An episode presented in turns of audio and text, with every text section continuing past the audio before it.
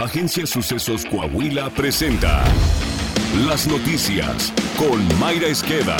La noticia en síntesis. Esto es lo más relevante para empezar.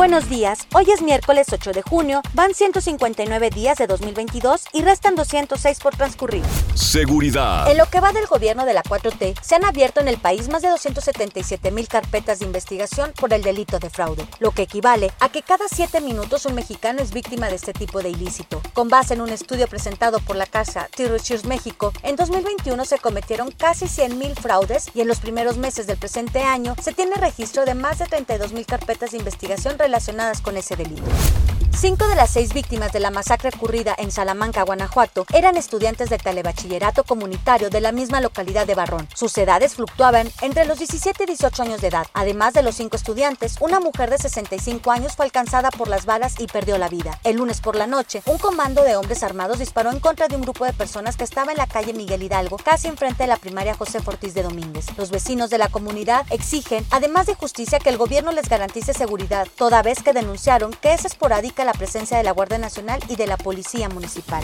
Nacional. El pronóstico del crecimiento económico de México sigue cayendo. El Banco Mundial recortó de 2.1% a 1.7% el índice de crecimiento para nuestro país durante el presente año. En el documento Perspectivas Económicas Mundiales, difundido este martes, señaló que la economía mexicana se expandirá un 1.7% en 2022 y un 1.9% en 2023. El organismo expuso que el debilitamiento de la economía mexicana en 2022 obedece a que la inflación es superior a la meta del 3%, apuntando que en mayo se registró una inflación de 7.58%. Para el vicepresidente de BBVA, Eduardo Osuna, en nuestro país la inversión no está en el nivel que debería, ya que actualmente se encuentra en el 18% del Producto Interno Bruto y debería de estar sobre el 25%, consideró. El Ejecutivo advirtió que el componente de inversión pública tiene una caída importante. Dijo que el gobierno federal no tiene capacidad de inversión, por lo tanto no tenemos ahí expectativa de crecimiento de la inversión.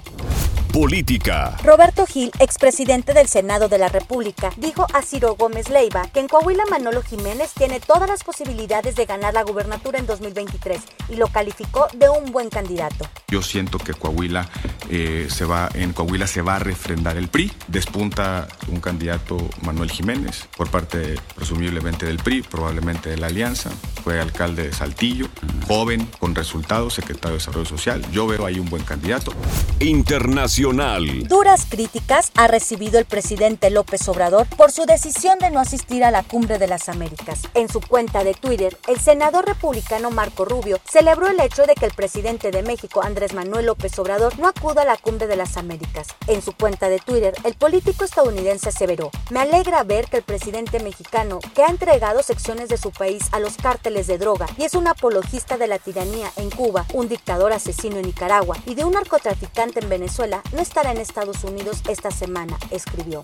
A su vez, el ex embajador de México en Estados Unidos, Arturo Sarucán, aseveró que la decisión del presidente López Obrador de no asistir a la Cumbre de las Américas representa un autogol para los intereses de México en la Unión Americana. Asimismo, sentenció que el presidente de México emboscó política y diplomáticamente a su homólogo estadounidense Joe Biden. Esto dijo Arturo Sarucán para Radio Fórmula. No te imaginas la cantidad de paisanos que, que se acercaban y me preguntaban, oiga, ¿es cierto que no va a venir el presidente de México a reunirse con el presidente Biden? Incluso uno de ellos que me confesó, me dijo, oiga, yo voté por Morena, pero ¿cómo puede ser que el presidente no venga?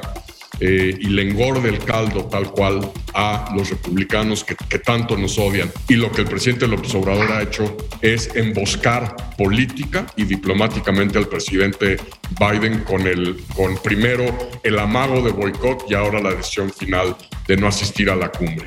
Coahuila. Al anunciar la llegada de una empresa irlandesa de componentes electrónicos que se instalará en frontera con una inversión de 14.7 millones de dólares, el gobernador Miguel Riquelme Solís dijo que el clúster automotriz de Coahuila se consolida en la región centro del estado y destacó que la empresa generará más de 3.200 empleos. El gobernador de Coahuila destacó que la empresa llega a la entidad con la garantía que brinda la seguridad, paz social y laboral, así como la certeza de que se contará con la infraestructura necesaria para el desarrollo de su producción. Saltillo El alcalde José María Frastrosiller entregó reconocimientos por su esfuerzo y compromiso a 193 servidores públicos municipales, algunos hasta con 40 años de labor ininterrumpida. El municipio recalcó la visión clara con la que se construye el Saltillo del futuro, un municipio próspero, con oportunidades, seguro y con servicios públicos suficientes y de calidad, en donde participa cada uno de los trabajadores del ayuntamiento. Está usted bien informado. Sucesos Coahuila. Síguenos en Spotify, Amazon Music, Apple Podcast, Google Podcast, YouTube, Facebook, Twitter e Instagram.